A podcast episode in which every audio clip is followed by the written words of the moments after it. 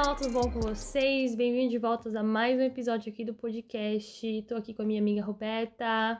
Oi, pessoal. Tô aí. Oi, pessoal, tudo tá bom, né?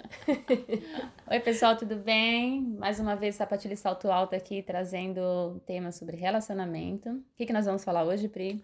Bom, hoje, devido à repercussão aí, né, com a saída do Guilherme, do Big Brother, e a questão dele ter um relacionamento muito estranho com a Gabi, né? A gente vai falar sobre isso. E contar um pouquinho também das nossas experiências com relacionamentos abusivos, com pessoas controladoras, manipuladoras e tudo mais. Fiquem com a gente até o final do nosso, do nosso episódio, que vamos falar dicas, né, de como se livrar de um relacionamento abusivo, se você se identificar em um relacionamento abusivo. Fiquem com a gente até o final. Eu acho legal você falar isso porque muitas pessoas nem percebem que estão num relacionamento abusivo, né? A Sim. pessoa tá lá, tá vivendo, ah, mas ele é diferente, ele é diferente. As amigas tá tipo assim, amiga, abre o olho, amiga, não sei o quê. Então, às vezes é legal você anotar aí, ver quais são as red flags, né? Quais são os sinais vermelhos aí que possa estar tá aparecendo no seu relacionamento e talvez conversar também, porque, enfim, a gente vai falar sobre tudo isso, então bora pro que interessa, né?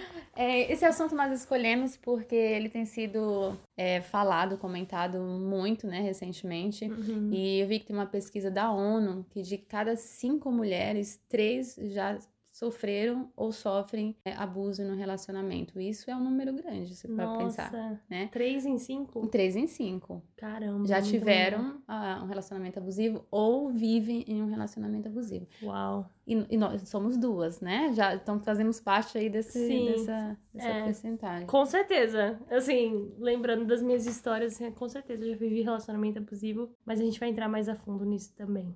Exatamente. Para começar, eu vou fazer um, um, resuminho aqui do que, que é um relacionamento abusivo, né?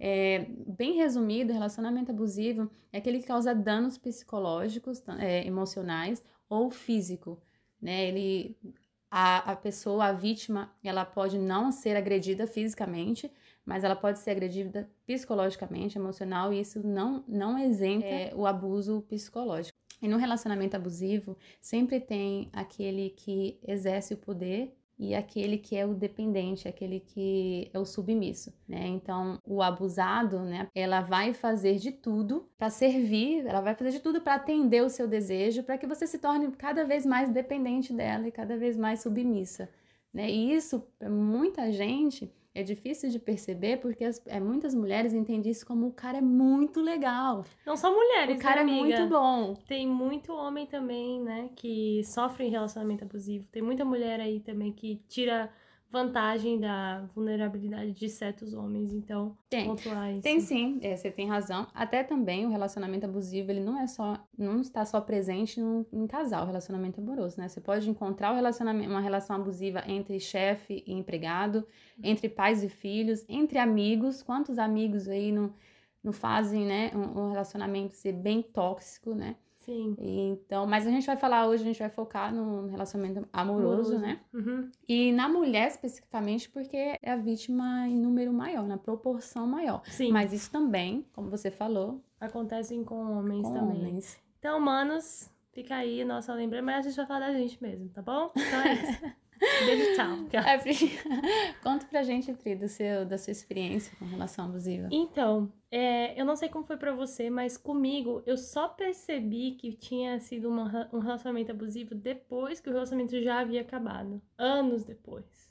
Porque quando eu terminei, eu ainda gostava dele e tudo mais, e fiquei um tempo sofrendo. Tinha essa coisa de ficar com ele de vez em quando ou coisas desse tipo. Então, eu não realmente não percebia o quanto ele me manipulava. Eu não sei se era porque ele era muito mais velho do que eu. Era bem nova, eu tinha 17, 16, e ele era 7 anos mais velho do que eu, então ele já sabia o que ele estava fazendo. Então, uma coisa que eu não percebia nessa época era que ele tinha consciência. Eu achava que era o jeito dele, sabe assim? Sim. Ah, o jeito dele, deixa ele. E, enfim, eu deixava, relevava muitas coisas que não me agradavam. E também essa coisa de, ah, comigo ele é diferente, sabe? Coisas que eu só fui perceber mesmo depois que eu terminei, que eu olho pro relacionamento e falo, nossa, ele era extremamente abusivo. Assim, ele me controlava psicologicamente totalmente, assim. Eu não sei nem colocar em palavras, assim, ele realmente me manipulava. Mas quando você estava no relacionamento, você sofria, você sentia que Sofria. isso te prejudicava de alguma forma? Então, eu vivia numa montanha russa com ele, assim, porque quando eu tava com ele era maravilhoso, era tudo, eu achava que tudo era lindo. Aí ia pra casa, já vinha aquele sentimento de culpa, de peso. Ai meu Deus, o que, que eu fiz? Sabe? E às vezes ele não ligava, às vezes ele sumia. Ou, tipo, eu sentia que ele escondia a minha relação com ele, porque acho que ele tinha vergonha, talvez por eu ser muito mais nova que ele, eu não sei.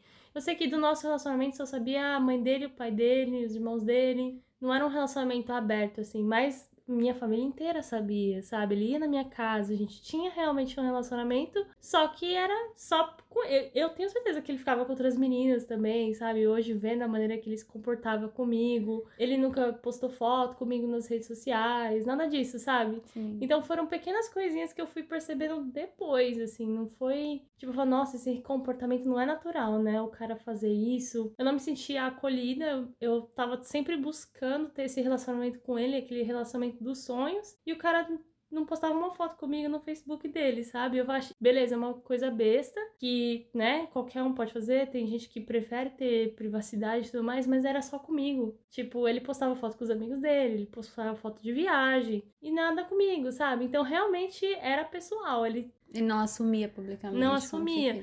na minha cabeça na época, a gente tinha um relacionamento assumido, né? Porque eu ia na casa dele, conhecia a família dele, tinha tudo que um relacionamento tinha, exceto essa exposição. Não sei, eu imagino que tinha a ver com a idade, mas eu também, hoje em dia, eu não sei mesmo.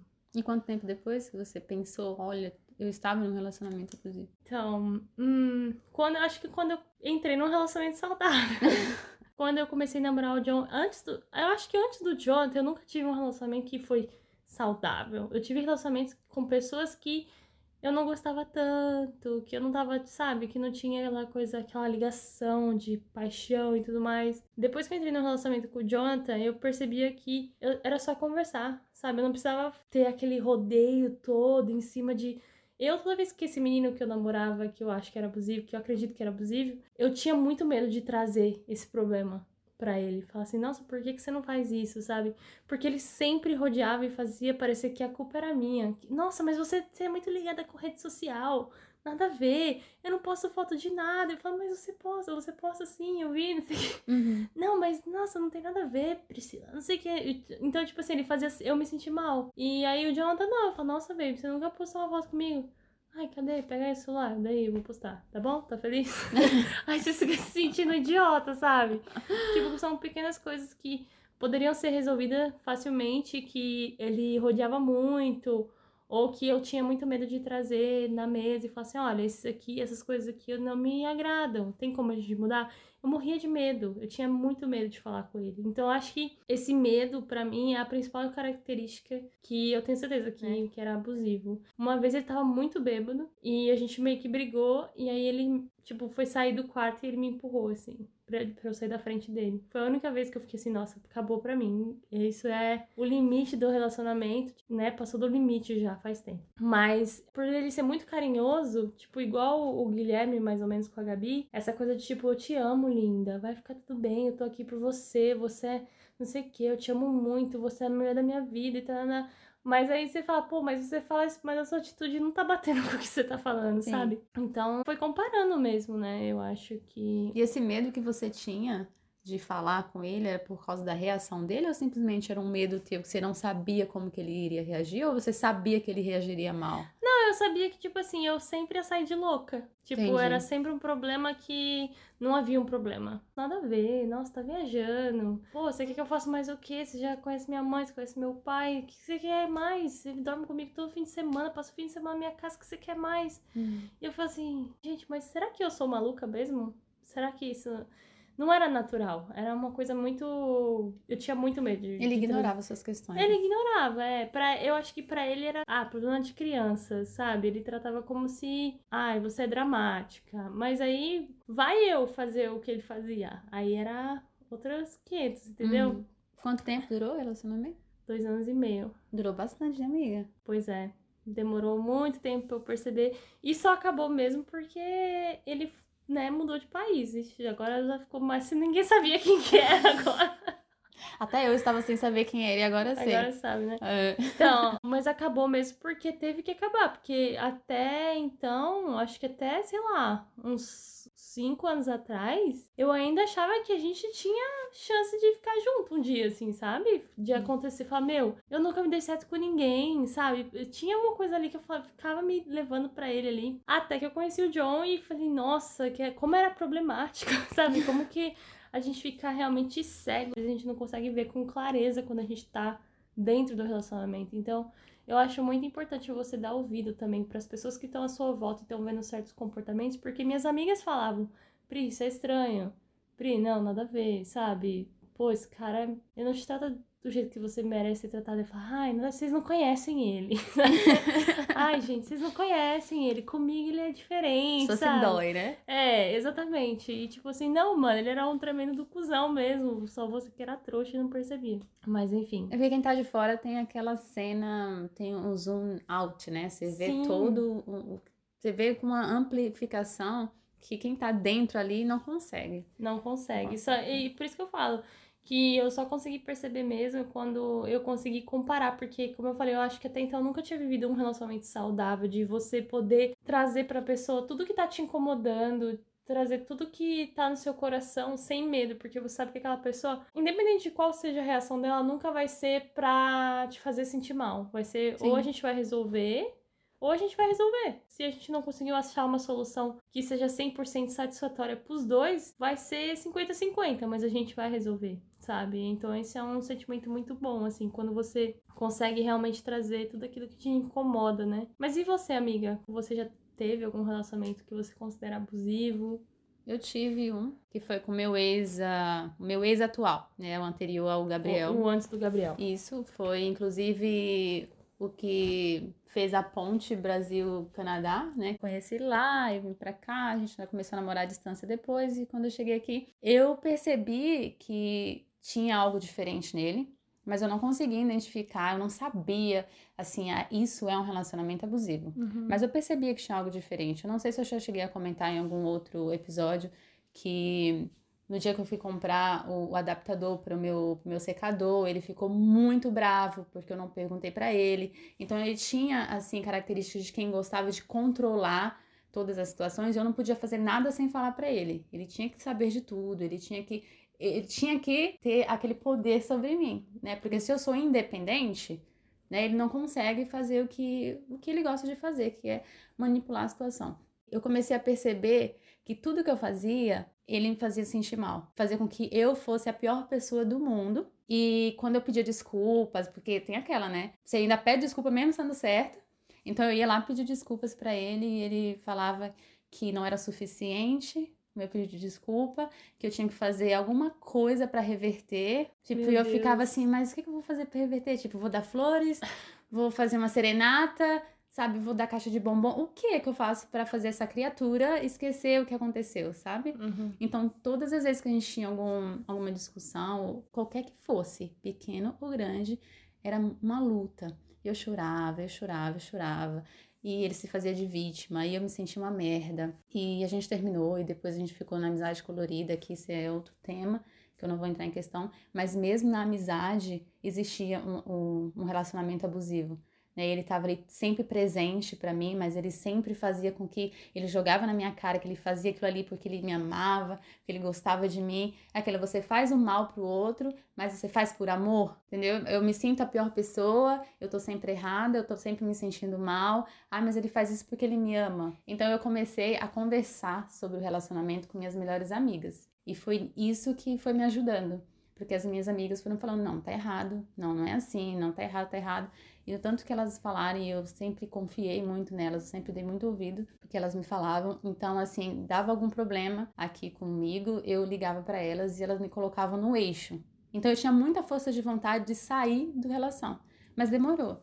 Né? Demorou porque a gente fica ali numa bolha, não é, tem... demora também porque você gosta da pessoa, né? Você, a pessoa tá te fazendo mal e você não consegue entender o porquê daquilo tá acontecendo, mas o sentimento existe. Então é muito difícil de você de se desligar daquele sentimento, né? Tipo, shut it down. Sim, e você gosta da pessoa e a pessoa fala e insiste em dizer que gosta de você também. É, né? Então você fala assim, mano, tem algum problema comigo. Eu que não tô fazendo dar certo. Porque eu gosto, a pessoa gosta de mim, a pessoa tá, tá sempre se esforçando, tá sempre fazendo certinho, né? Porque a pessoa tá sempre com a razão. Ela tá sempre certa.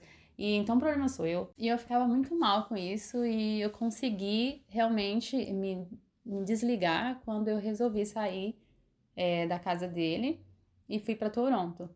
Então, nessa Então, época você- que eu fui. Você manteve uma amizade colorida com ele enquanto vocês moravam juntos Sim. ainda? Caralho. É porque eu terminei amiga. com ele, não tinha pra onde ir, né? eu não conhecia Eu sei, mas que situação foda, É, foi, foi muito ruim. E outra, e assim que a gente terminou, ele voltou a se inscrever nos Tinder, Tinder. Ele tinha todos os aplicativos de namoro. todos. Tinder, Ai, ai. é, aquele Harmony, sei lá dos quantos. Todos, menina. E ele deixava o computador dele lá aberto pra quem Pra quisesse olhar. ver. Olha, Quem quisesse ver ele lá com os papos com as cuzão, meninas. né? E assim, eu sofria, a menina chorava, mas tinha aquela relação de medo também. Porque, mesmo morando junto, ele tinha a casa dele bem bonitinha, organizada, né? Uhum. E eu fui criada numa casa, minha mãe sempre com tudo muito limpo e organizado também. Então, isso pra mim não era problema, mas ele era metódico. A colher tinha que estar pra cima, não podia estar pra baixo, na lava-louça. Sabe esse tipo de coisa? Sim. se você bota pra baixo, você tá errada. Então, assim, sempre quando eu ia mexer na lava-louça, eu tinha medo de colocar os talheres no Ah, lugar deixava ele errado. fazer tudo. Ah, então faz Sabe? você. Ah, amigo, eu tava morando na casa dele, né? Ah, faz você, ué. Eu não te conhecia ainda na época pra te pedir abrigo. Vou pegar a colhinha, É. amiga. E assim, era tudo, era aquele medo de quebrar um copo, sabe? Porque ele ia Nossa. fazer um sermão. Eh, Teve uma vez, menina, isso dá vontade de falar na cara dele. Mijei no seu sofá. Que? Eu mijei no sofá dele. Como assim? Eu tava dormindo, tirei uma soneca e eu tava sonhando que eu estava no banheiro. Quem nunca? Você Eu nunca sonhou? Você nunca Já sonhei, mas nunca mijei. Você nunca sonhou que tava indo no banheiro e quando você chega na privada, putz, você acordou, você, você mijou, foi na cama, não foi na privada? Não! Isso acontece frequentemente contigo? não, mas quando eu era criança acontecia. Mas Nossa, aconteceu nunca aqui na casa dele. Menina, que medo! Você não imagina o medo que eu senti daquele homem. Amiga. Eu senti muito medo. Ele ia me, me jogar minhas coisas pra fora, sei lá, ele ia fazer, ele ia fazer um drama. Eu tô rindo, mas eu tô com dó.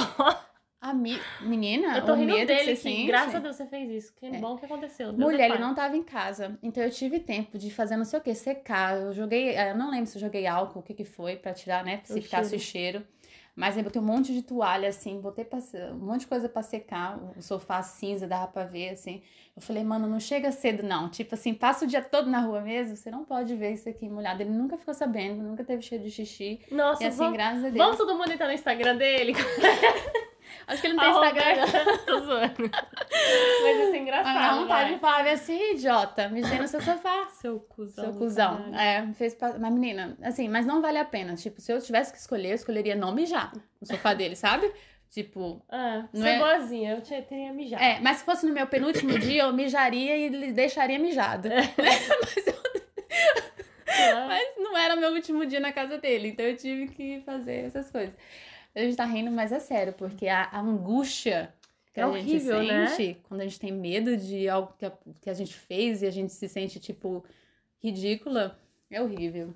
Mas Sim. enfim, esse eu acho que foi meu último, foi meu primeiro e último relacionamento abusivo, porque eu descobri a chave pra não entrar em relacionamento abusivo, que foi o autoconhecimento. uhum. E isso eu fiz antes de conhecer Gabriel. Então, quando eu conheci Gabriel, eu já sabia exatamente o que eu queria.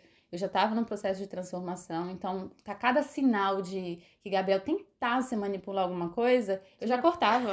E aqui não. é, eu já cortava. Ixi, não, não. É. Até hoje, se ele faz alguma coisa assim pra tentar se beneficiar, ou se ele. Vou dar um exemplo claro. Hum. Eu chego em casa, tarde do, do vôlei, e ele tá lá jogando videogame na terça-feira e tal. Olha o que eu percebo. Ele tá jogando videogame, ele quer continuar o jogo dele. E é tarde, eu chego umas 10 e meia da noite. Mas aí o que, que ele faz? Ele fica me mandando fazer minhas coisas. Amor, vai tomar banho. Amor, vai fazer. Menina, eu odeio que me mande. eu odeio que me mande. Aí eu falei assim. Amor, pode continuar seu jogo. Ele, não, mas eu vou continuar mesmo. Eu falei, então para de me mandar fazer minhas coisas, continua seu jogo e me deixa livre, sabe? me deixa livre em casa. E se, e se eu não tenho aquela posição, eu vou fazer tudo que o Gabriel me manda fazer, mesmo sem querer. Tipo, se eu não quero tomar banho naquela hora, eu não vou. Tipo, joga teu jogo. Me É. deixa suja, eu quero comer antes. Sabe? Sei. Mas se fosse antes, o que eu ia fazer? Não, eu tenho que tomar banho pra não deixá-lo triste.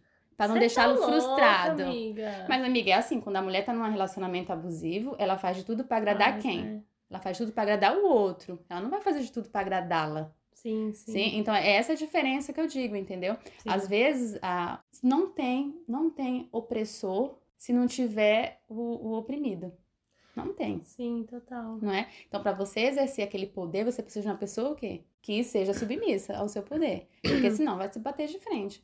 Então, às vezes a pessoa ela nem tem a intenção de ser uma pessoa mani- de manipular um relacionamento, não, mas é da natureza dela querer que tudo seja do jeito dela. Sim. Se o outro deixar, vai ser tudo do jeito dela. Mas aí você fica assim, epa, peraí. Eu acho que eu fui muito de dois extremos, porque eu nunca morei com esse menino, né? Então eu não sei se, sei lá, morando com ele seria diferente. Eu fui um, um dos meus primeiros relacionamentos, eu era bem nova, faz mais de 10 anos isso. Mas com certeza foi algo que me marcou bastante, é porque foi todo um processo, tive que fazer terapia pra poder entender tudo que eu tinha vivido, todos esses medos pra poder me livrar daquilo, pra poder me abrir pra um outro relacionamento, sabe? Foi uma, Sim. uma série de coisas que foram necessárias até o ponto que eu falo, nossa, realmente Hoje eu estou curada, porque eu percebia que, é, mesmo tendo vivido tudo aquilo, mesmo tendo a consciência de que tudo aquilo era muito ruim, alguma coisa ainda me atraía a ele. Sabe assim? Parecia que.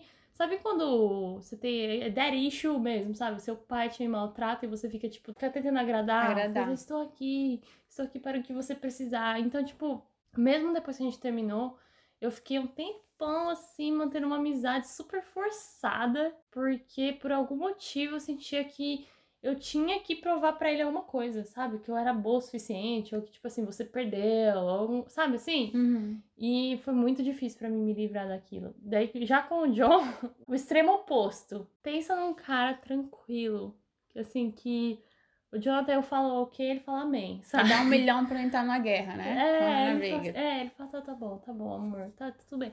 Lógico que ele, assim, ele não é. Ele não deixa eu fazer tudo, ele sabe, assim, ele, ele sabe se impor. Mas ele sabe se impor de uma forma que não machuca, ele sabe usar as palavras, ele sabe se impor nas coisas que estão certas, ele consegue me ouvir. Quando eu trago algum argumento pra ele que ele acha que tem nada a ver, ele só vira pra mim e fala assim: olha, entendi o que você falou, mas eu discordo. sabe assim? Uhum. e fala o que ele acha e tá tudo bem, e a gente conversa, senta, resolve. Mas você, Rô, se você comparar assim o seu relacionamento anterior que foi abusivo com o seu relacionamento hoje com o Gabriel, você consegue também identificar essas diferenças? Consigo, é, as diferenças são gritantes, né? E antes eu não conseguia ter um diálogo e eu botava culpa no idioma, botava culpa em um monte de coisa, porque o problema sempre era eu. E hoje com o Gabriel a gente rola uns diálogos assim que sempre acabam em um pedindo desculpa pro outro. É mútuo, mesmo que eu tenha razão e mesmo que ele tenha razão, é a desculpa pela, pelo desen- desentendimento, entendeu? Desculpa porque foi, houve um mal entendido aqui, eu não entendi dessa forma, mas eu tô aqui, eu quero ouvir você, eu me importo com como você se sente. Então, assim, não adianta eu falar pra Gabriel, por exemplo, que ah, não é nada não. Não funciona pra ele, não é nada não. Ele sabe que é alguma coisa e ele quer saber o que que é, entendeu? Porque se não fosse nada, eu não tava do jeito que eu tava, né? Sim. Pra começar. Então, ele se importa. Se, for, se fosse outro, for assim, tá nem aí. Por quê? A pessoa opressora, ela se preocupa só com ela mesma, né? Então, você já tem um cara ali que ele se preocupa com você, como você tá se sentindo. Por mais que ele saiba que ele tá certo na razão dele, ele vai querer conversar com você, Sim. porque faz mal pra ele te ver triste. Ele não quer ver você triste. Então, assim, tem coisa que eu falo assim, ah, nada não. Ele falou, nada não? Eu sei que tem alguma coisa, então fala. Aí ele insiste, eu falo, nada não. Aí ele pergunta pela terceira vez, você tem certeza? Você jura que não é nada? Aí às vezes eu falo, é só isso aqui, ele tá vendo? Ai, tinha. né? É.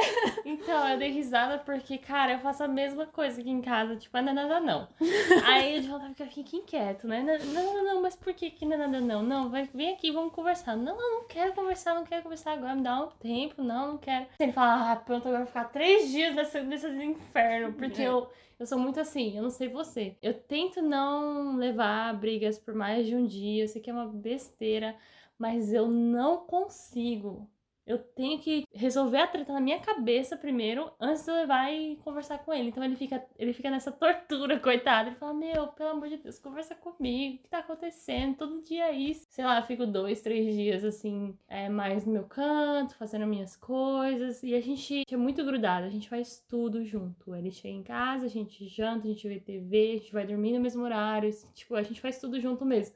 Então quando eu tô brava, é bem Ele tá perdido, coitado.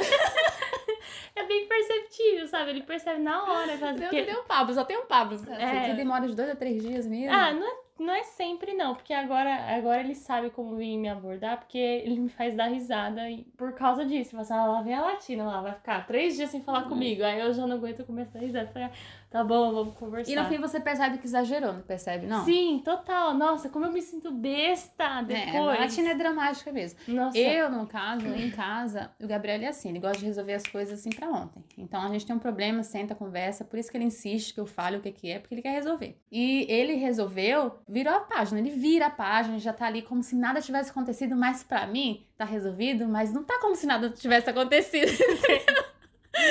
Na minha cabeça eu ainda tô sentindo Na aquela minha cabeça coisinha ali, latina, né? Exatamente, é latina. Só que aí ele, ele, eu, eu duro um período. Um período do dia, por exemplo. Ele é mesmo sabe, às vezes quando a gente tem uma discussão, lembra um dia que eu te falei que a gente teve uma discussão de manhã? Uhum. Então, é o pior momento do dia ter discussão de manhã, porque aí eu passo metade do dia de bico, né? Que ele fala de bico. Metade do dia. Então aí depois, da metade do dia em diante, eu já tô bem. E se é perto da noite, a gente já resolve ali o o negócio e vai dormir. E aí de manhã já tá de boa. Já de manhã já tá de boa, né? Porque a gente não dorme sem resolver. Mas quando você resolve, eu não tenho tempo de ficar ali pensando, remoendo.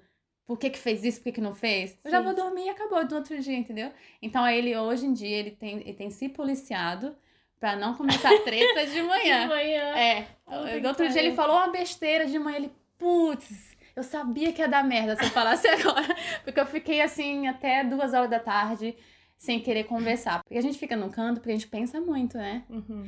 E aí ele fala, mas o que que você tem? Eu falei, não, é porque eu tô calada, porque eu tô pensando muito. Então é esse problema que a gente tem, ficar pensando, matutando, batendo na mesma tecla. Por que que podia ser diferente? Mas por que, que ele fez assim? Por que, que ele É, falou isso? Comigo é porque eu sou teimosa mesmo. Eu não gosto de dar o braço a torcer. É por isso que demora três dias. Exatamente. Daí demora muito mais. Quando eu tô errada, aí que demora. Porque eu fico assim, nossa, o que, que eu vou falar pra ele sabendo que eu tô errada? Mas não, brincadeira. Mas assim, eu sou bem cabeça dura na questão de tá certo e tá errado. Então quando eu acho que eu tô certa, fi, você vai penar. E o Jonathan sabe, entendeu? Então ele. É assim, os dois sabem como lidar um com o outro. Mas... Em casa, Pri, a gente é muito balanceado. Tipo, a gente não faz tudo grudado, mas a gente vai dormir. Se o Gabriel tá querendo dormir e eu não estiver pronto pra dormir, ele fica, ele fica igual um cachorrinho meio, ele fica perambulando, ele vai atrás de mim no banheiro, ele vai atrás de mim se eu estiver na cozinha, porque que eu não tô pronto pra ir pra cama. Então a gente Uhum. vai pra cama junto, mas ele acorda antes, a gente faz coisas diferentes. Se eu tô fazendo minha coisa, eu fico ali na sala, ele vai pro escritório. Entendeu? A gente não faz as coisas grudadas, eu faço minhas coisas com meus amigos, ele faz com dele também. E a gente tem, uma, a gente tem mais comunicação do que atividades ali dos Uhum. dois. Eu e o Jonathan é sempre, sempre grudado, sempre. Também por isso que quando a gente vai fazer coisas separadas, a gente tem essa, essa cautela de falar um com outro, olha, sábado agora. sabe Vai assim? ter isso, né? É. Não, até pro jantar eu aviso pra ele, assim, ah, hoje eu vou te esperar pra jantar. Porque não é aquele hábito. A gente tem um horário É. diferente, o Gabriel trabalha até às oito, ele trabalha até às nove. Eu não acho Ó, justo.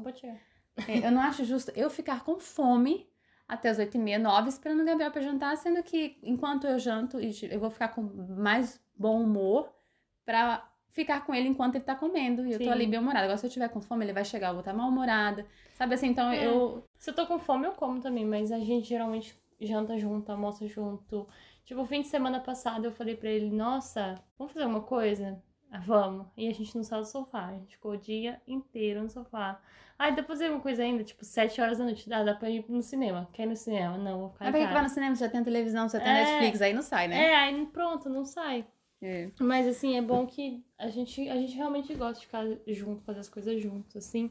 Mas é também é gostoso dar um tempinho, que nem a gente vai sair sexta agora, vai ser gostoso, só as meninas e tal. Enfim, É. E é a bom gente ter falou... namorados, e é bom ter namorados, desculpa de interromper, que gostam de resolver o- os conflitos, as Sim. tretas. Mesmo as tretas que eles causam, eles querem resolver. As tretas que a gente causa, que a gente causa muito mesmo, eles também querem resolver. Então, Sim. isso é, é- é importante, é o maior diferencial aí dos nossos relacionamentos anteriores, né? Nossa, total. Porque o outro se deixasse. É isso então, falou!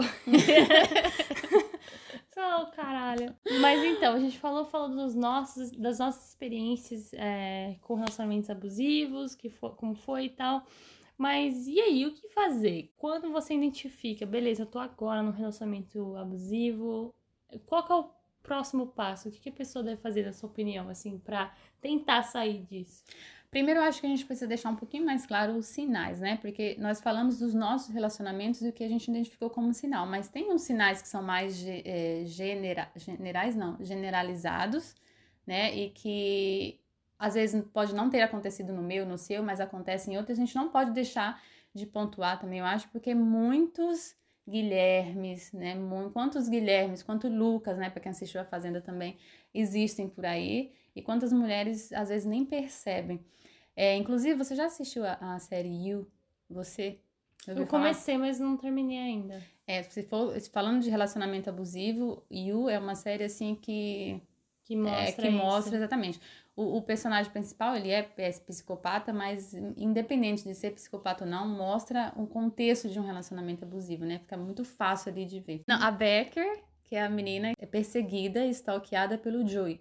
Sim. O Joey é o psicopata. Mas ela tem um namorado que é um escroto, que é o que faz cerveja. Ah, no começo. No começo, eu tô bem é, no comecinho. Tá no comecinho. E ele é super abusivo, assim. O relacionamento dela com ele, que ele vai na casa dela e, tipo, transa e vai embora, sabe? E depois fica mandando mensagem, tipo, ai, a gente não sei o que, com mó mimimi, mas as atitudes dele não batem com as coisas que ele diz pra ela. É, piora. É? É, a série é pior, ela fica bem pesada, assim, bem dramática mesmo. Mas o que eu lembrei da série é porque a Beck, ela tá passando por esse, esse relacionamento e ela não percebe. E o cara é, é um psicopata e ela não percebe.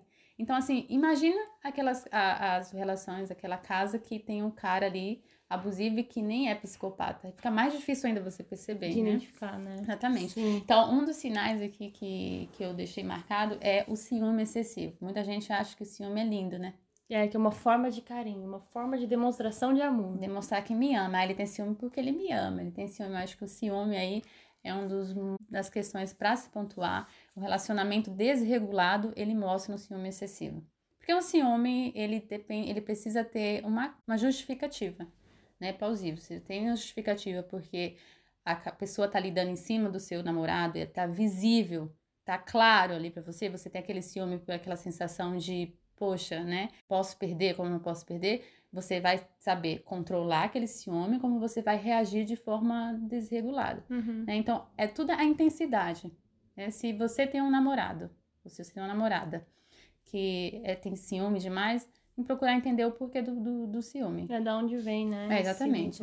Isso foi excessivo, com muita intensidade e tal, já fica alerta. Mas o ciúme sozinho não quer dizer que o relacionamento é abusivo, né? Por isso que a gente fala de sinais. É porque identificar os sinais como uma doença mesmo. Às vezes uma doença não tem todos os sintomas, mas você desenvolve dois ou três sintomas e você tem a doença. Sim, né? sim, sim. Mesmo caso, tem algum outro que você queira falar? Ah, você notou aqui a desconfiança constante e monitoração, né? Seria aquele casal que sei lá, tem Facebook junto, né? Uma conta para os dois, ou passa senha de celular ou de computador. Ou nesse sentido, eu acho, né? Sim, sim. E tem, tem casal que não pode. Tem pessoa que não pode ter Facebook sozinho. Só pode ter a página se for do casal. É. Tem casais assim, né? Gente, tem um cara que. Gente, eu acho que esse é, é das dos sinais vermelhos mais gritantes, assim, que se o cara pede sua senha do celular e começa a olhar suas coisas e começa a perguntar quem é esse, quem é esse. Eu acho que, porra, é...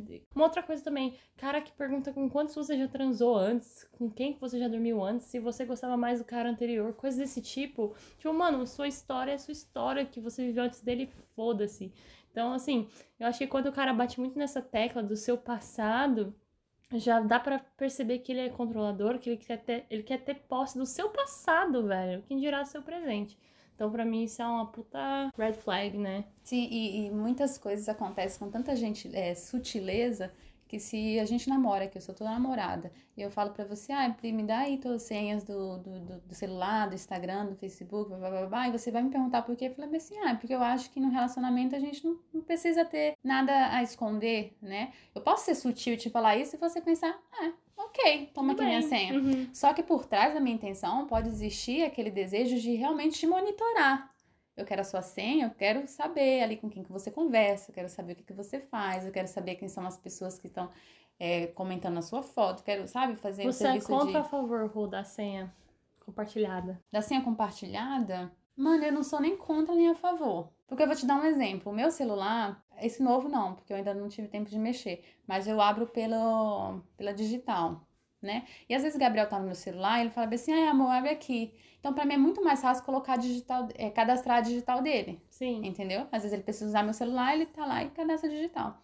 Então, isso é, uma compartilha, é um compartilhamento de senha. Sim. Só que o Gabriel não pega meu celular pra mexer, nem pega meu celular. Isso ele que eu falar, dele. eu também, eu, eu sou a favor desde que as pessoas tenham bom senso, tá ligado? Exatamente, então depende do porquê, do É. porquê que você compartilha a sua senha, né? Sim, o Jonathan tem minhas senhas. Eu acho que na real ele nem deve ter mais, porque eu sempre tô trocando senha, mas eu tenho as senhas dele. Eu não, lembro de uma vez ter entrado pra olhar a coisa dele, assim, sabe? Eu entro tipo, ah, eu vou mandar um negócio no Facebook e tem que ser pelo perfil dele. Eu vou entro lá. Ou, sei lá, vou no e-mail dele que tem um documento que eu preciso na hora. Eu vou e entro lá. Mas eu nunca fui, tipo, de fuçar, nada dessas coisas, não. Não, a gente só sabe o acesso do celular, não tem senha de mais nada. Mais nada, É. mais nada.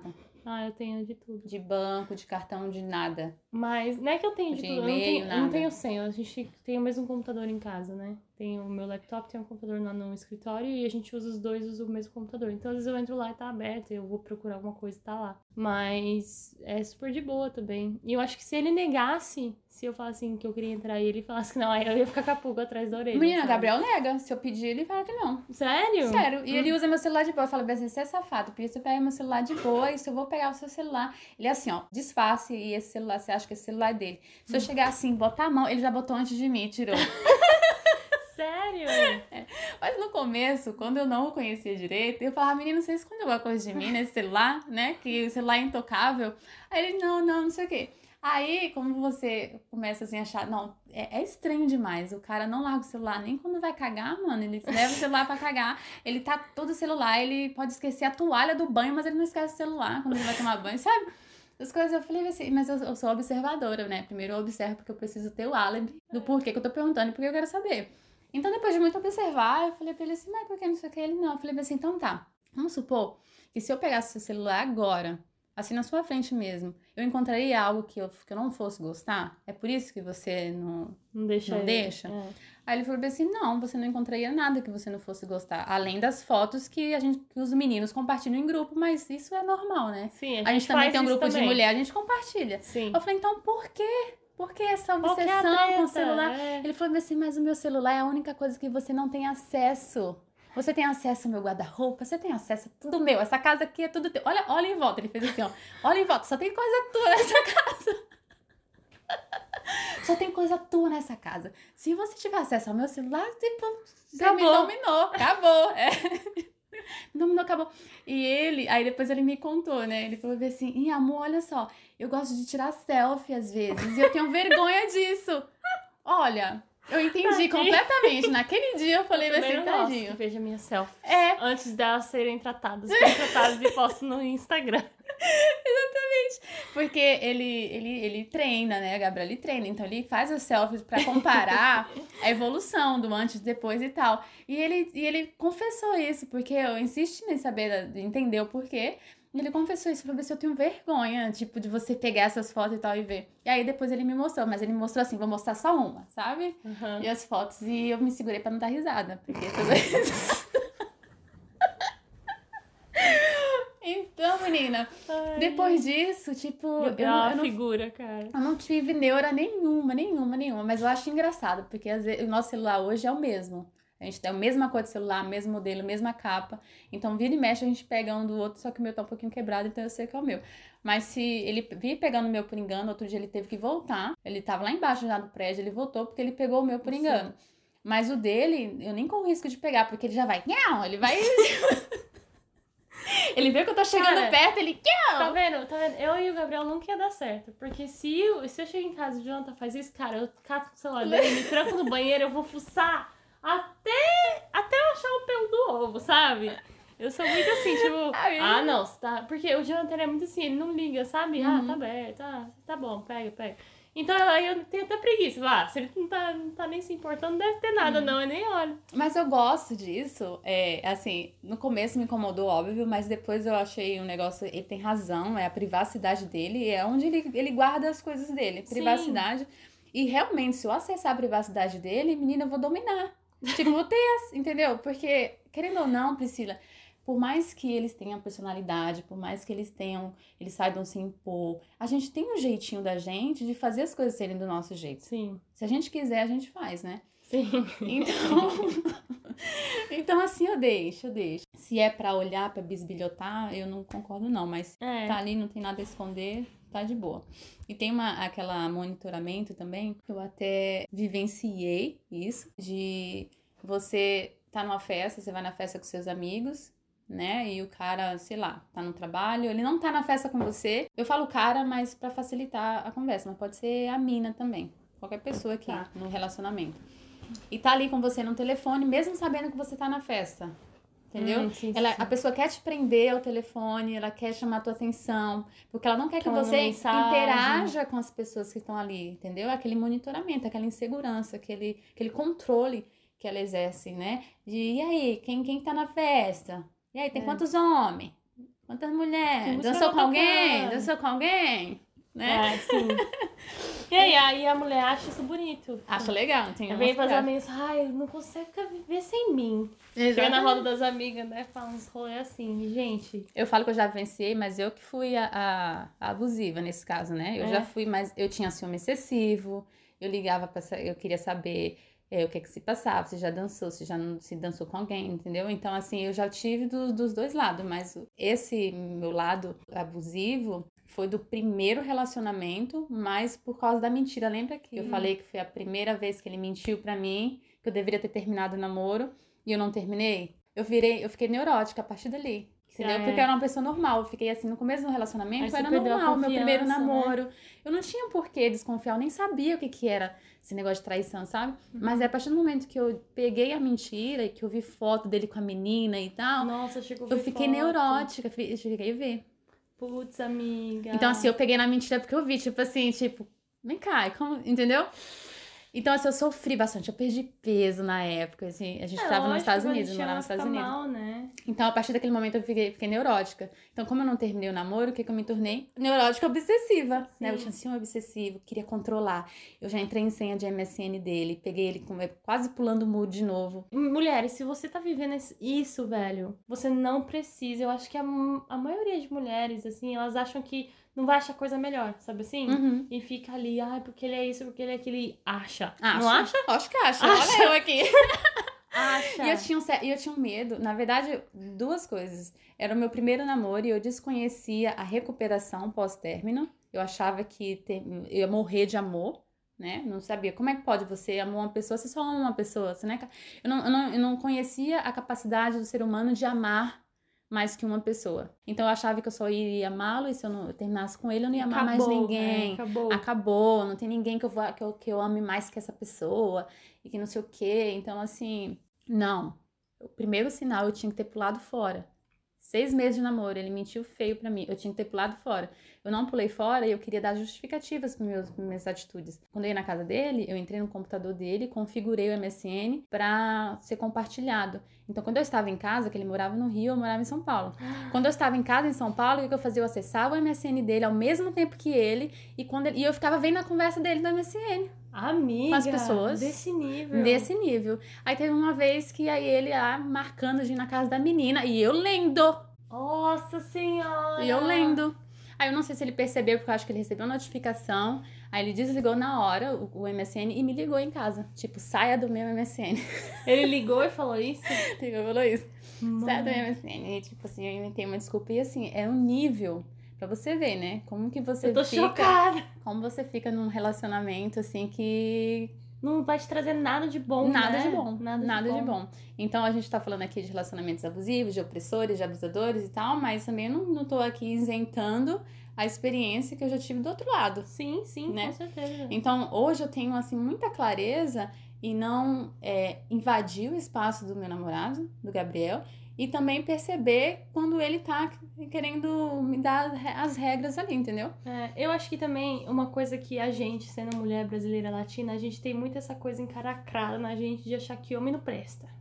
Homem não presta, homem trai, homem faz isso, homem faz aquilo. A gente cresce ouvindo isso, né? E o homem cresce tendo aquilo naturalizado pro lado dele. Porque homem é assim, homem é da carne, homem faz. Sabe? Então a gente cresce aprendendo a perdoar, a entender a posição deles de. Ó, oh, coitadinho, é a carne, não consegue. E eles crescem sabendo que é ok, que tipo assim, Sim. a mulher vai perdoar. E aqui no Canadá, né, é completamente oposto a isso, sabe? Tipo, não tem essa. Então, essa coisa de eles terem a privacidade, a gente ficar em cima, querer ver as coisas. O Jonathan, eu acho que ele fala, tipo, ah, tá bom, né? Porque ele acha, tipo assim, o quê? O que ela vai achar é das minhas coisas, é. sabe assim? tipo, e essa coisa do Gabriel de querer a privacidade dele, ele não vê nada de errado nisso, porque ele não foi criado para trair. Exatamente. Ele não foi criado para né, ser um cuzão filho da puta, igual a maioria dos caras no Brasil. Estando num relacionamento, até onde vai o limite da pessoa e tudo mais, mas você também consegue ver como isso é normalizado no Brasil, né? É bizarro, Sim. velho. Como a gente tende a, a dar desculpas pro, justificativas, justificativas né? para as atitudes dos caras, sabe? É. E mesmo a gente sabendo que aquilo ali não, é, não faz bem pra gente, a gente tá justificando. Sim, ah, é porque. E não é só a gente, né? A família da gente também. Porque eu lembro que minha mãe me via muito sofrendo por causa desse menino do relacionamento abusivo. Às vezes ele fazia umas coisas bem cuzão comigo e eu falava pra ela, falava, ah, mas o menino é assim mesmo, deixa ele, tadinho. Ah, ele gosta tanto de você. E eu fico assim, ué, coitada de mim, né? Que, né? É. Sou eu que sou sua filha. Tipo, não, mas pra minha mãe, eu ter alguém interessado por mim, que talvez poderia virar meu marido, nossa, isso já é, já é mais do que eu mereço. Sabe assim? Uhum. Essa, é lógico que não é, né? Lógico que não era isso que estava na cabeça dela, mas no subconsciente era a mensagem que ela estava me passando. Sim, até porque o seu pai deve ser o, o, o machão de casa, sim, né? Sim. O mandão. Lá na minha casa, por exemplo, a minha mãe é, é a mandona. Minha mãe que manda né? é. em casa. É ela que dá o, faz o roda baiana, como que a gente bom pra diz. Você, é. amiga. E quando eu tive esse, esse relacionamento primeiro, né, que eu sofri e tal, e ela me via chorando e tal, e ela, e ela sabia das coisas, ela falava pra mim, Roberta, termina. Roberta, termina, você é muito pra né, para estar nesse, é, para estar nesse relacionamento, você vai conhecer uma pessoa, né, que te valoriza, não sei o que termina. E olha só como eu era teimosa. E como é o nome da sua mãe? Rosemary. Arrasou, dona Rosemary. e eu era tão teimosa que ela e minha irmã insistiam tanto para eu terminar que eu não queria também dar o gostinho para elas e falar, assim, vocês estão certas, eu vou terminar por causa disso, entendeu? Provar, né? Ao mesmo tempo que eu queria me sentir pronta para terminar. Porque aí eu, foi a primeira vez que eu procurei psicó, psicóloga, que eu comecei a fazer psicoterapia, comecei a entender. Eu demorei um ano na psicoterapia para conseguir terminar meu namoro. Ou seja, Uau. eu passei um ano sabendo que eu ia terminar o namoro, que eu queria, que já estava decidido, mas eu não sabia como. Eu não, não conseguia loucura, terminar. Amiga. Todas as tentativas falhavam. Eu tinha várias tentativas para terminar, falhavam todas, assim, sabe? Todas as vezes que eu estava diante dele, era como se eu fosse muito dependente dele. Como se eu fosse. Mas é horrível, é horrível. Eu tentei também terminar várias vezes, porque eu sabia que me fazia mal, mas aí imaginar a minha vida assim era horrível. Nossa, era um vazio. Tipo, a maneira que eu imaginava que seria, tá ligado? Uhum. Então eu super entendo o que você é. tá falando. No segundo relacionamento, que foi o, o abusivo, né? Que no caso eu sofri o abuso é, psicológico, eu não contei para minha mãe. Não contei para ninguém, porque aí já foi mais fácil. Eu estava aqui, eles estavam lá, eu não levo os problemas daqui para lá. Uhum. Então foi mais fácil, eles não sabem. Então hoje eles ainda gostam, eles ainda gostam do, do cara. Não sabem do é, Eles comunicam e tal pela internet, não sabem. E eu aprendi também que eles não devem saber. Né? Eu acho que se eu tiver algum problema com o Gabriel, não tenho porquê eu, eu passar e interferir no relacionamento dele, sabe? Hoje em dia, assim, meu relacionamento com o John a gente não briga. então, tipo, a gente tem briguinhas assim, bobas de. Ai, eu discordo disso. Ai, sei lá, eu não lembro a última vez que a gente brigou, pra ser sincera. Mas nunca é nada sério, nunca é nada uhum. grave. Sempre coisas pequenas que dois, três É discussão, né? resolve. né? É, uma discussãozinha ali, uma aqui. Então, também não levo pra minha família. Não vejo necessidade. Eu falo pra minha mãe hoje em dia, às vezes eu falo com ela, com ela no telefone e eu tô chateada, tô puto, falo assim, ai, meu, Gabriel me deixa, me enche o saco com isso, babá, me deixa puta com isso, babá. Eu falo, sabe? Então, é. assim, ela. Mas é algo que não é nada grave. Não é nada grave. Tipo, ah, ele me deixa puta que eu peço pra ele comprar feijão, ele traz arroz, sabe esse tipo de coisa? consigo enxergá-lo fazendo é. isso. Mas aqui em casa também. Aqui em casa, nossa, mesma coisa. Amiga, e você já teve alguém que tentou te diminuir, assim, é, você como mulher, ou sei lá, sua aparência, ou qualquer coisa? Já namorou com alguém que fez isso contigo? O tentar diminuir, o constranger, tanto a autoestima, né, quanto passar vergonha é um dos sinais de relacionamento abusivo. E isso faz parte do meu relacionamento anterior, esse último, Uhum. tá? É a pessoa fazer com que você não é, você não é suficiente. Eu não me sentia suficiente pra isso. Eu não era Eu capaz. sou bom demais pra você. Exatamente. né? Eu não sou boa o suficiente pra fazer tal coisa, eu não sou boa o suficiente pra aquela outra coisa. É como se eu dependo tanto dele, sabe? Que isso, isso de uma forma é diminuir, né? Porque você acaba se apagando. Você se apaga. O seu brilho você apaga. A sua autoconfiança, se é que existia, não existe mais ou nem vai existir nesse tipo de relacionamento. Então eu senti muito isso. Minha autoconfiança foi lá embaixo. É, porque ele- eles, eles tentam fazer você ficar dependente mesmo daquilo, né? Do, da fala dele, do, de tudo que. da opinião, tudo que ele faz e tudo mais. Eles fazem isso, te botam lá embaixo e ao mesmo tempo eles vão jogar umas frasezinhas com que fazem assim, não, mas eu tô aqui pra você. Mas eu vou te ajudar a fazer isso. Quantas vezes meu ex não falava isso? Não, mas você pode contar comigo, que eu vou te ajudar, que não sei o quê, Pra você criar aquele vínculo de dependência da criatura, que tu não vai querer largar da criatura, é isso que ela quer. Sim, foi mais ou menos o que aconteceu lá no Big Brother, né? Que o Guilherme também tinha umas frases bem manipuladoras que eu até anotei algumas aqui que eu vou ler pra você e você fala o que você acha. Ó, a primeira que eu coloquei foi: ninguém tem que se meter no nosso relacionamento. Quando a pessoa tem outras pessoas tentando te alertar, né? E a- Hum. o cara tá ali, não, é, tá, tá certo, tá tudo bem. A culpa não é minha, isso é coisa da sua cabeça. Sempre, né? Isso aqui era a frase, podia estar no nick do MSN desse meu ex. A culpa não é minha, é coisa da sua cabeça. Sua louca, Sua né? louca, é. Você sabe que eu só quero te fazer feliz. Exatamente. É essa press- que você fala assim, meu, o que que tem de errado comigo, né? Por Exatamente. que, que eu não consigo enxergar isso? Aceita tudo que eu faço, porque eu só quero te fazer feliz, Sim. né? Já que você acha que eu te faço mal, então eu vou me afastar. Essa aqui também é clássica. Essa é a ameaça, né? O tipo de ameaça. né? Se eu vou embora, vou pegar minhas coisas, então, ah, você não quer mais? Então tá, eu vou arrumar minhas coisas, sabe? Sim, sim. Ou você me aceita do jeito que eu sou, ou tchau. É Ou tipo assim, tchau. Mas, gente, se um cara se propôs a fazer isso com você, isso não é amor. Isso não... Ninguém faz isso, cara. Ninguém vai te simplesmente te deixar porque não concorda com o argumento que você tá dando, com alguma coisa que você disse, com uma opinião. Uma pessoa que ama não faz isso. E se for amor, é patológico. E se é patológico, você Já tem que é. sair também. Eu sempre faço tudo pra demonstrar o quanto eu te amo. Essa também é outra clássica, né? É o Porque bonzinho, né? tudo, tudo que ele faz é um favor. Não é nada, não é nada do coração, não é nada porque te ama, é porque ele por tá. você, ele né? quer jogar na sua cara no futuro. É só, É. é só isso. É por você. É. E tem a- aquele constrangimento também que muitos abusadores fazem com que as pessoas passem vergonha em público, que queiram discutir relacionamento em público. Hum, Sabe aquela questão é bem pessoal, minha e sua ali, mas eu vou falar aqui no meio da galera expor. e tal, se expor e fazer você se sentir mal, né? Esse tipo de relação existe muito, Nossa. muito, muito, muito. E quando você vai conversar com a garota que acabou de passar por uma situação como essa, por exemplo, e ela não enxerga que o relacionamento é abusivo, ela tende a justificar. Sim. Ah, mas ele fez isso porque bebeu. Ah, ele fez isso porque ficou chateado. Ah, ele fez isso porque eu olhei pro lado. Sabe? Sim, sempre Esse tem tipo uma justificativa. Até eu tenho algumas amigas também é, que passaram por isso, coisas assim nos últimos anos. E não é só em briga, em coisa, mas tudo que o cara faz que é errado, tudo que o cara faz que machucou, qualquer coisa. Sempre tem uma justificativa, sempre tem um porquê, né? Sempre, infelizmente, né? E uma outra coisa também Pri, é os casos que querem afastar a pessoa da família e amigo, né? Vamos supor, o cara não gosta dos seus amigos, não gosta da sua família. Às vezes essas amigas aí que querem abrir seus olhos, o cara, você conta pro cara o comentário Pronto. que a sua amiga fez, o cara não gosta da sua amiga e ele quer te fazer de tudo pra você se afastar da amiga, ele vai querer marcar é, rolês porque você não, é, não inclua suas amigas no meio, né? Te afastar Sim. da família, se a família não gosta, ou se ele não gosta da família. Então tem isso também é um sinal para observar, porque também tem muitos relacionamentos onde o parceiro quer ali te manter afastado da família ou de amigos.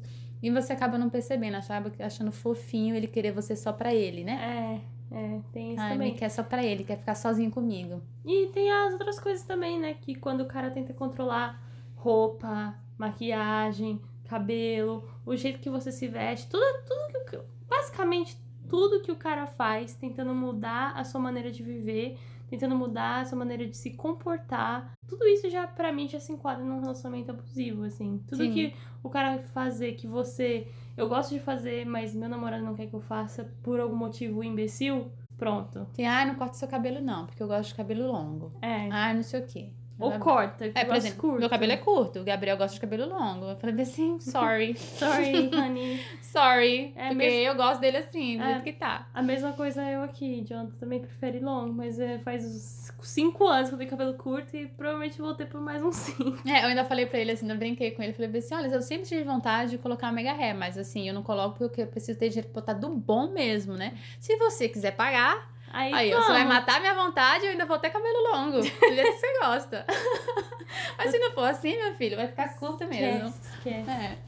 Mas e aí? Você conseguiu identificar esse relacionamento é abusivo? Que- e aí, o que, que você faz? Qual que é o primeiro passo? Olha, o mais indicado é procurar a ajuda de profissional, né? É, para você é, criar aquele, aquele entendimento do porquê das razões, né? Porque muita gente, ela consegue identificar que tem alguma coisa errada, tem alguma coisa errada, por mais que ela não assuma isso, não saia falando pros amigos e tal, ela consegue sentir, mas ela não consegue identificar o que que é exatamente, né? E um profissional pode ajudar é, essa- nessa identificação, porque você identifica o que, que é, você consegue trabalhar isso. Conversar com amigos, né? Amigos que você confia, né? Aquele amigo que é invejoso, que vai piorar a situação.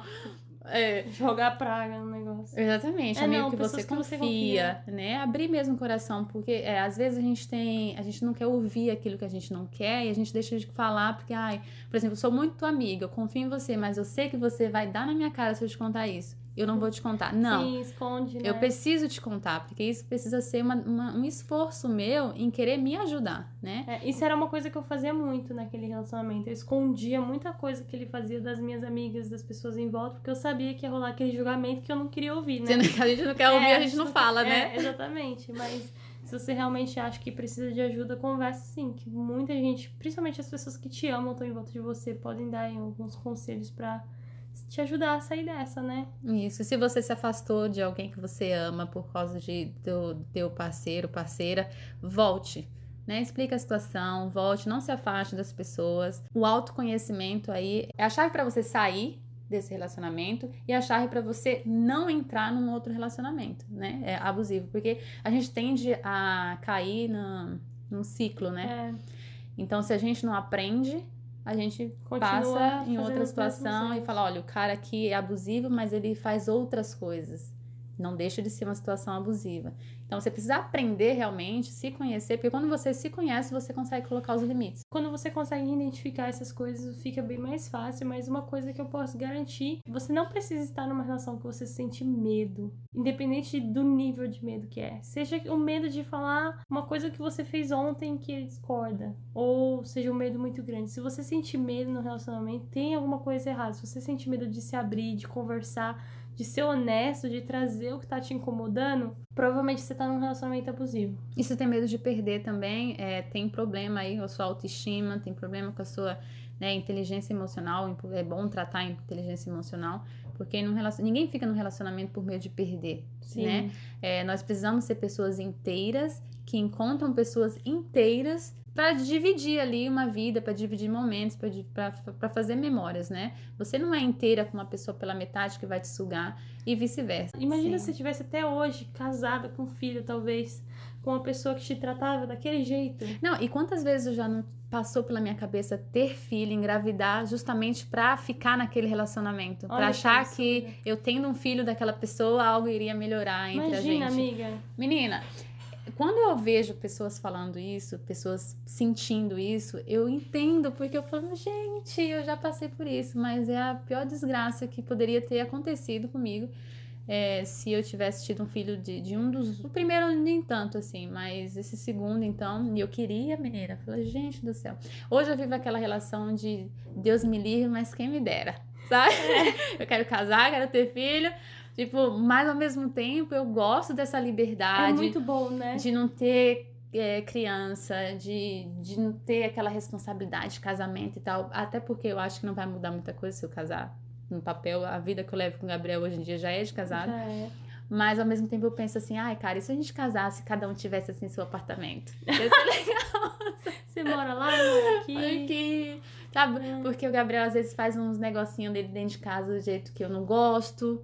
E eu gostaria de ter minha casinha do meu jeitinho, sabe? De sair, encontrar. Tipo, Sim. eu chegar em casa, por exemplo, encontrar algo dele ou a, ou a mesa assim sujinha. Uhum. Tipo, não viu que caiu comida na mesa? Você não viu realmente? Você é cego?